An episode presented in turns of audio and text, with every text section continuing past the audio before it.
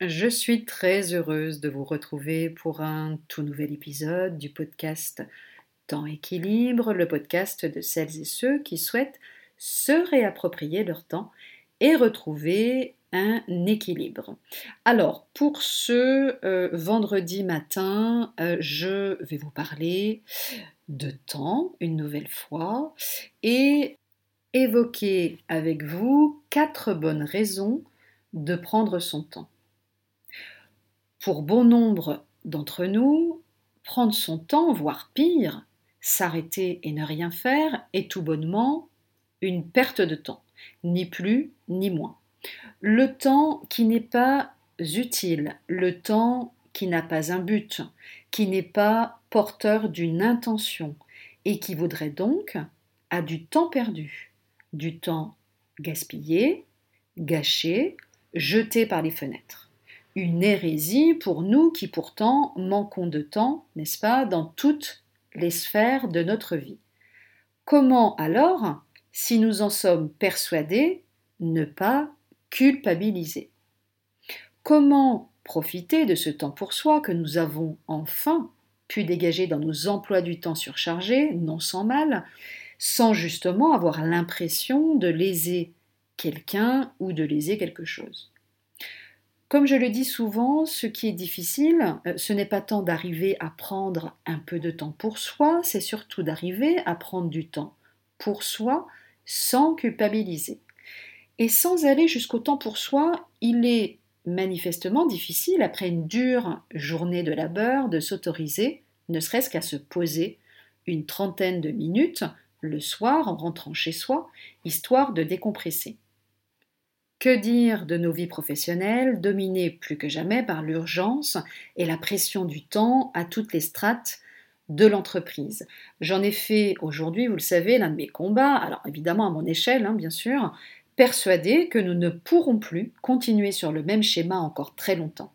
Preuve en est euh, le nombre croissant d'épuisements professionnels et de reconversions qui sont finalement autant de réflexes de survie dans un monde qui privilégie vitesse, immédiateté et urgence, au détriment le plus souvent de la réflexion. Donc une part de mon travail aujourd'hui consiste à faire comprendre finalement aux personnes que j'accompagne que prendre son temps dans sa vie professionnelle comme dans sa vie personnelle et familiale est tout, sauf une perte de temps, bien au contraire.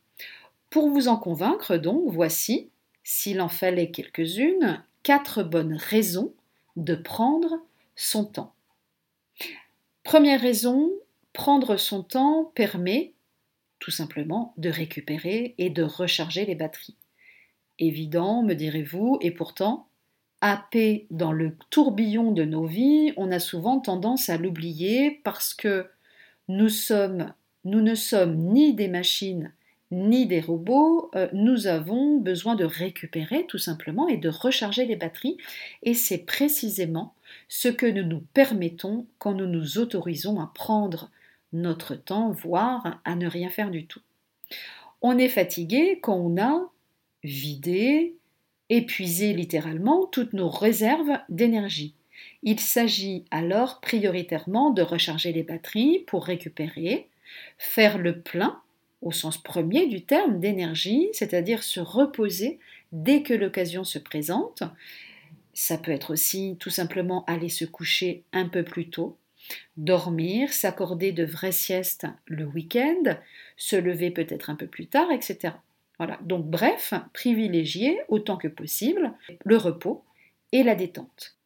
Le problème vient justement du fait que la plupart des personnes, sauf celles qui ont appris à gérer leur énergie, mais parfois à quel prix, vont s'activer, tirer sur la corde et fonctionner en sur-régime pendant des semaines, des mois, des années, jusqu'à l'épuisement presque inévitable. Alors même que notre organisme tout entier a besoin d'alterner périodes d'activité et périodes de repos. Ces périodes dites de repos ne sont donc pas seulement utiles, elles sont tout simplement indispensables. Donc quand vous décidez de ne rien faire du tout, dites-vous que vous faites déjà quelque chose d'utile, vous rechargez les batteries et cela mérite déjà toute votre attention. Deuxième bonne raison de prendre son temps, la créativité a besoin de temps. Donc oui, la créativité, et c'est vrai pour les adultes comme pour les enfants, demande du temps. On ne crée pas sous la pression du temps. On n'écrit pas un billet de blog ou un chapitre de livre en cinq minutes, par exemple. Cela demande du temps, cela demande de laisser reposer, d'y revenir, de se relire, de changer tel mot pour tel autre, parce que la phrase est plus fluide et qu'elle sonne mieux à l'oreille. Marquer une pause, ne rien faire en apparence n'exclut pas le temps de maturation nécessaire à tout projet, créatif ou non d'ailleurs, euh, l'ennui, on le sait, chez les enfants comme chez les adultes, est le terreau fertile de l'imagination. Vous ne faites rien, mais votre inconscient, lui, continue de travailler sur le projet. Il classe, ordonne, cherche des solutions pour vous.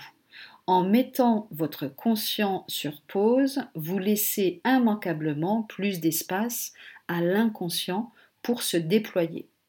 Ne négligez pas donc ces temps de maturation nécessaires pour que vos idées, vos projets, même les plus ambitieux, germent et poussent. Imagine-t-on tirer sur la plante ou la fleur pour qu'elle pousse plus vite? Non, bien sûr, les graines que vous avez plantées dans votre esprit créatif ont besoin également de temps pour grandir et s'épanouir.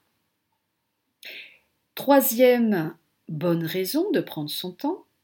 Prendre le temps de planifier et d'anticiper, j'en parle souvent, permet de gagner du temps. Et donc il faut en effet accepter de perdre un peu de temps chaque jour pour en gagner. Prendre le temps de planifier et d'organiser son travail au regard de ses priorités du jour ou ses priorités de la semaine, du mois, de l'année, etc permet invariablement et contre toute attente de gagner du temps. L'idée à retenir pour faire simple, c'est que plus on a de choses à faire, plus il faut finalement prendre du temps pour planifier. Et pourtant, on a tous cette tendance naturelle à faire exactement l'inverse, saisie justement par la panique de ne pas parvenir à tout faire une panique qui finit par nous paralyser et nous ôter toute lucidité pour avancer et accomplir nos priorités du jour. Quatrième et dernière bonne raison, même s'il y en a évidemment beaucoup d'autres, de prendre son temps. Prendre le temps de bien faire quelque chose, on le sait, procure de la satisfaction. Qui n'apprécie pas la satisfaction le plaisir même du travail bien fait, qu'il s'agisse du rapport qui nous a été demandé et pour lequel on nous a laissé un temps suffisant pour le rédiger, ou du plat que nous avons entrepris de cuisiner ce week-end pour notre famille ou nos amis, avec évidemment beaucoup d'amour et sans la pression des repas du soir. Le plaisir de se consacrer à une tâche, quelle qu'elle soit, tant pour le plaisir de s'y consacrer que pour l'anticipation du résultat attendu ne peut s'épanouir que si vous disposez d'un temps suffisant pour cela. Quel plaisir en retirer si vous devez finalement bâcler l'histoire à l'arrache, comme on dit. Hein? Donc au contraire, en vous consacrant pleinement, en conscience, à votre activité, quelle qu'elle soit, vous êtes susceptible d'entrer dans le flot, littéralement le flux et qui décrit l'état mental atteint par une personne lorsqu'elle est complètement immergée dans ce qu'elle fait, dans un état maximal de concentration. Cette personne éprouve alors un sentiment d'engagement total et de réussite, et c'est précisément ce qui vous arrive lorsque si, concentré pardon, et engagé dans une activité, vous finissez justement par perdre la notion du temps. Si avec ça, donc, vous continuez à culpabiliser, si vous vous accordez 5 minutes de pause, vraiment, je vous invite à venir me voir. Je vous souhaite évidemment un très bon vendredi, un excellent week-end. Faites attention à la chaleur. Euh, vous savez que nous sommes en pleine canicule. quelle que soit la région dans laquelle vous habitez, en France notamment, et puis même un peu plus largement en Europe. Donc soyez prudents, prudentes, et on se retrouve vendredi prochain pour un tout nouvel épisode du podcast Temps et équilibre. À très bientôt.